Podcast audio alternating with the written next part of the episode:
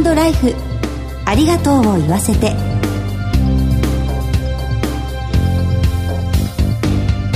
こんにちは。番組パーソナリティの久保井あさみです。今回のコメンテーターは全日本総裁業協同組合連合会事務局長の南正樹さんです。南さんよろしくお願いいたします。南です。よろしくお願いいたします。さて関東周辺ではお花見をされたという方もいらっしゃるかと思います。私も週末行ってきたんですが南さんはもうお花見しましたか？はい、えー、私も家族で、まあ、近くの公園に行きました。素敵ですね、まあ、小さな子供がいるので、はい、すごくこう桜を見てですね、えー、はしゃいでました、いいですね。さあこの春新生活をスタートされた方も多いと思います。環境が変わって体調管理に気をつけたい時期で、桜が綺麗な一方花冷えの時期でもありますのでぜひ体調崩さないように皆さん元気にいきましょう。毎回各界で活躍する著名なゲストをスタジオにお迎えしてご家族の絆や命の大切さなどを伺っているこの番組ですが今回はあの登山家に登場していただきます。お楽しみに。ハートライフありがとうを言わせて。この番組は安心と信頼のお葬式全総連全日本総裁業協同組合連合会の提供でお送りします。改めまして番組パーソナリティの久保井あさみです。全総連の南正樹です。それでは早速ゲストをご紹介いたします。1999年25歳でエベレストの登頂に成功し当時の七大陸最高峰最年少登頂記録を樹立されました。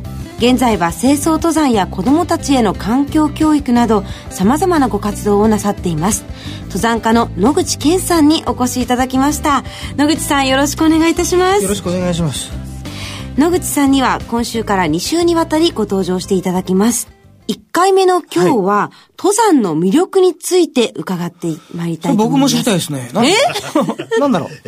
え、なんで登っているんですか、じゃあ？なんで登ってるんでしょうね。でもこれはね、はい、山に登りながらみんなその話になるんですよ。ヒマラヤにいて、なんで俺たちここにいるんだろうねって言うとみんながなんでだろうねとか言って。ええー。もうそれはなかなかわかんないですよね。で、いるとやっぱしんどいしね。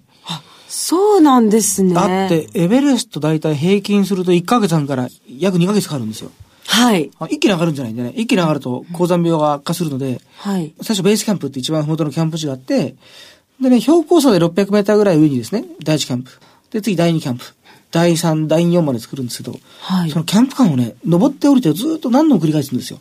それ何度も繰り返すると、はい。第一キャンプあたりの低酸素に体が慣れてくるんですよ。ああ。順応していくんですね。とにかくちょっと頭痛が楽になるんですよ。で、第一キャンプの標高になれると次、第一と第二はい、ここの間の往復が始まるんですよ。上りを延々と繰り返しながら、はい、徐々に徐々に標高を上げていくので、要するに長いんですよ、2ヶ月間。そうなんですね。風呂もなし。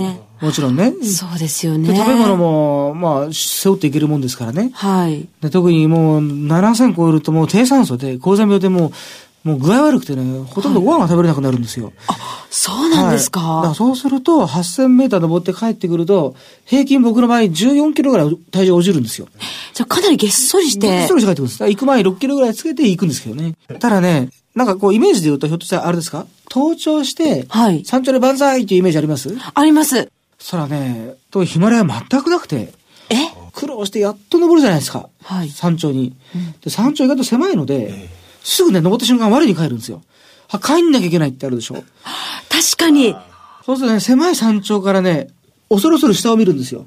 はい。そう、ストーンと切れ落ちててね、これを登ってきたのと思うと、つまりこれを帰るのと思うと、無理と思ってね、もう涙が出てくるんですよ、本当に。ええー、それは感動の涙ではないってことですか？もう恐怖なんですよ。あのね、エベレストも300人前後の方が遭難して亡くなってますけど、はい、うちね、6割ぐらいが下段中なんですよ。登ってる時はね、意外とね、こう岩を掴んで登ってるので、はい、なかなか落ちづらいんですよ。で、登って、どっから一回ね、精神力切れるんです。登場すると。やったーって一瞬思うんで。はい。それで集中力切れるじゃないですか。で、今度下山はね、もう下がストーンと見えてるので、だ僕は本当に恐怖だったのが、山頂から下を見た時に、はい、毎年こう山頂付近からね、何人もの人が落ちちゃうんですよ。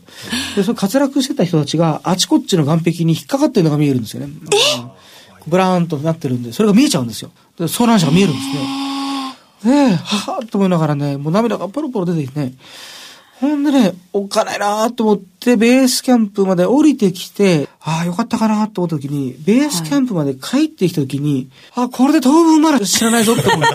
当分いけるぞと思う時は、あのね、やっぱ解放された時なんですよ。あの、死の恐怖からね、こう解放された時に、はい、やっぱその登ってる2ヶ月間で絶えず死の恐怖がぐーっとね、やっぱ死の恐怖ってエネルギー持ってるのでね。はい。あの、ちょっとでもこう自分の心に隙間があると、うん、スッと入り込んでね、なんだろう、自分のね、内側のものをね、わしづかみしてね、一気に持っていく力があるんですよ。へなので、絶えずそこにね、要するにこう死が来るように絶えずこう僕ら跳ねのけるんですけど、た人間そう強くないので。野口さんがヒマラヤで発見した自分はどんな自分ですか、こうヒマラヤ行く前は、どっかでね、怖くないとか自分に言い聞かせていくんですけど、はい、やっぱ死がわっとくるとね、怖いものは怖いなと思ってね、意外と自分で怖がりだなとかね、だ僕逃げ足早いですね。あの、逃げ足結構大事ですよ。あ、これ以上行ったらダメだなとか、流れっていうこともあるしね、挑戦してる時ってね。で流れが悪い時もあダメなんですよ。はい、どこまでが無理してよくて、どこから先が無理しちゃいけないかってあるじゃないですか。で、みんなヒマラヤ行く前に言うんです。無理しないでねとか言って。はい、無理しないで、エベレストに登れるならみんな登れちゃうんですよ。そうですよね。あれは無理しなきゃ登れないんですよ。はい。あと残り300メートルで悪天候、行くか行かないかっていう時に、難しね、これ難しいんですよ。残り300だと。えいやで行くかとか。でもその時に、こうしていい無理があって、またしてはいけない無理もあるんですよね。で、何かを挑戦しようとすると、していい無理の最大限無理をしないと結果出ないんですよ。でも、そのしていい無理を超えちゃって、してはいけない無理の世界に入ると山の世界は知るの簡単なんですよね。でこれがね、どこまでがしていい無理で、どこから先がしちゃいけない無理かってね、もうスレスレなんですこの、あの、その境目が。本当にもう紙一重のところですか。か天候もあるし、体調もあるし、はい、一番は精神ですね。多分それが、山の魅力っちゃ魅力ですよ。死ぬかもしれない。命をかけてるので、人間一回しか基本的に死ねないからね。はい。だから、ね、命かけるっていうのは贅沢なもんだなと思ってね。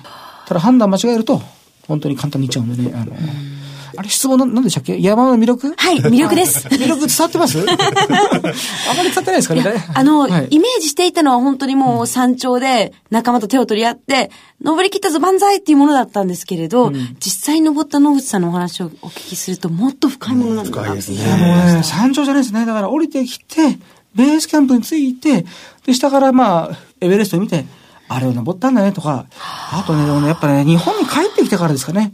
やっと自分の国に帰ってこれたっていうもうね、はい、もう日本にね、帰ってきて、日本の地面を踏んだ時に、本当につくづく思うのはね、死ぬ時は自分の国でね、死にたいなと思いますね。野口さんにお子さんが、お嬢様がいらっしゃいますよね。今ね、中、今度中2、今中2ですね。彼女がね、まあ小学校低学年ぐらいの時から山を連れて行くようになって。で、小4の時に冬山行ったんですよ、一緒に。冬山に。はい。八ヶ岳行って、で、その日はね、はい、もう登山口でマイナス17度なんですよ。ええー、だから、あ、これ厳しいなと思ったのと、風が強かったんです。まあ、登頂はできないと思ったんですよ。はい、ただ、まあ、本人には何も言わず、行くぞと。本人が人生初の冬山登山が、もう吹雪みたいになってるんですよ、地吹雪。で、強烈で寒いんでね、指が痛いとか。前もよく見えなさそうですよね。もう、そうそうな、なかなか前見えないんですよ。で、ワンワン泣くしね。でね、泣いてね、ずっとね、苦しいんだとアピールするからね、横崖があって、下向いたら、で、パパ落ちたら死ぬの？それは死ぬだろうねって言ったら、またね、もう号泣するんですよ。だから死にたくなかったら泣かない方がいいよとか言ってね、山で。現実的な。山の場合泣いてね、泣いて助かるものはないですからね。まあ相手が男ならね、泣けばいいかもしれないけどね。山の場合泣いてもしょうがないじゃないですか。そうですね。ずっと僕の想で言ってたんですね。パパいいよね。40ぐらい生きてるけど、うちはまだ7年しか生きていないとか言ってるんですよ。で、うちには明日が来ない。うん、今夜も来ないかもとか言ってね、号泣してるんですね。でね、山頂の200メーター、300メーターぐらい手前まで行ったんですよ。はい。ただ、もう、これはやめようと。引き返そうとか言って、そこから U ターンしたんですけど、だここから先はしてはいけない無理だと。うん、していい無理、していけない無理の話をしたんですね。はい。で、降りてきた次の日の朝なんですけど、僕らが U ターンした時に他の登山隊が突っ込んだんですよ。山頂に。はい。で、二人がね、山頂に立ったんだけど、結局寒さで二人が投資するんですよ、その日に。え？で、だ次に遭難のニュースやってるんですね。で、それを娘がね、小4の娘がずっとニュース見ながらね、ボソッと言ったのが、そうだよね、していい無理としちゃいけない無理があるんだよね。で、ボソッと本人言ってましたよね。うん、まあね、これは感覚的にわかるんですよ。どこまでしていい無理で、どっから先がいけないかって。で、そこからね、ずっと山をずっと、じゃあもう一回行こうねっていう。そこからこういろんな山をずっと登って、去年のね、12月中旬にもう一回再挑戦して、はい、で、登頂したんですよ。うん、去年の12月にね。また冬山で同じ山に同じ山に、はい。その時も強烈に寒かったんですけどね。ただ人間、ああいう寒さをしばらくこう何度も繰り返してると、苦痛にね、慣れるんですね。へ例えば強くなるんですよ、精神的に。だから、もう何もわからなかったですね。で、山頂に立ってね、で、はい、こっちの方が嬉しいんでね、やったな、登ったな、とか言ったらね、パパさ、山って降りるまでが山でしょ？って言うんですよ。そこにやろうと思いましたけどね。たら、そっか、降りるまでが確かに山だな、とか言って。ほんで、降りてきましたけどね。へえ。ご家族とお嬢さんと一緒に山を登る楽しみって何ですか、うんうん、一つはね、やっぱね、会話がね、例えば山小屋とかテントでしょ？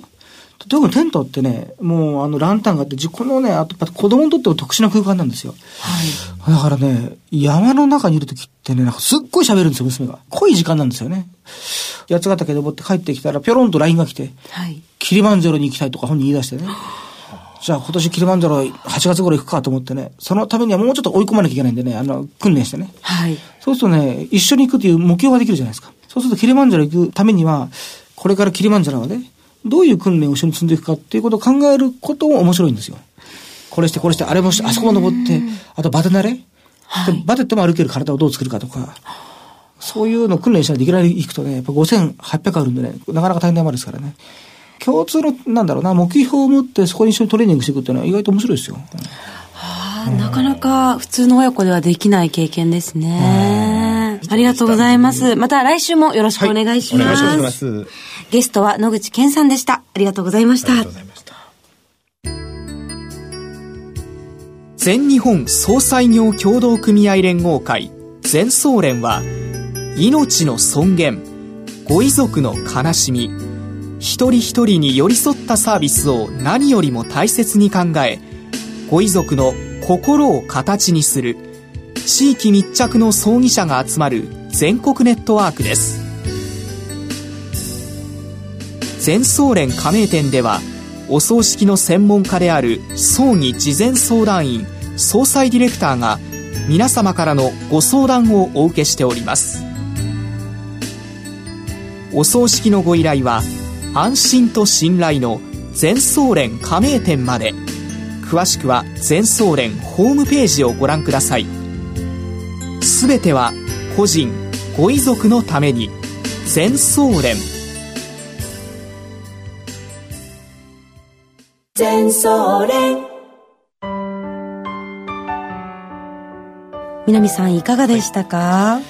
エベレストに登られたですね野口さんならではの体験を聞かせていただきまして本当にあっという間の時間でした。特にそのしていい無理やしちゃいけない無理といったあの野口さんならではのご経験から出る判断の仕方だとかですね本当に貴重なあのお話を聞いてすごく参考になりました。そうですよね。死の恐怖と向かい合っている野口さんだからこそ命の大切さや重みを感じるお話を伺うことができましたね、はい、次回も野口健さんに再びご登場していただく予定です。今日のコメンテーターは全日本総裁業協同組合連合会事務局長の南正樹さんでした。南さんどうもありがとうございました。ありがとうございました。進行は番組パーソナリティの久保井あさみでした。ハートライフありがとうを言わせて。この番組は安心と信頼のお葬式全総連全日本総裁業協同組合連合会の提供でお送りしました。ではまた来週。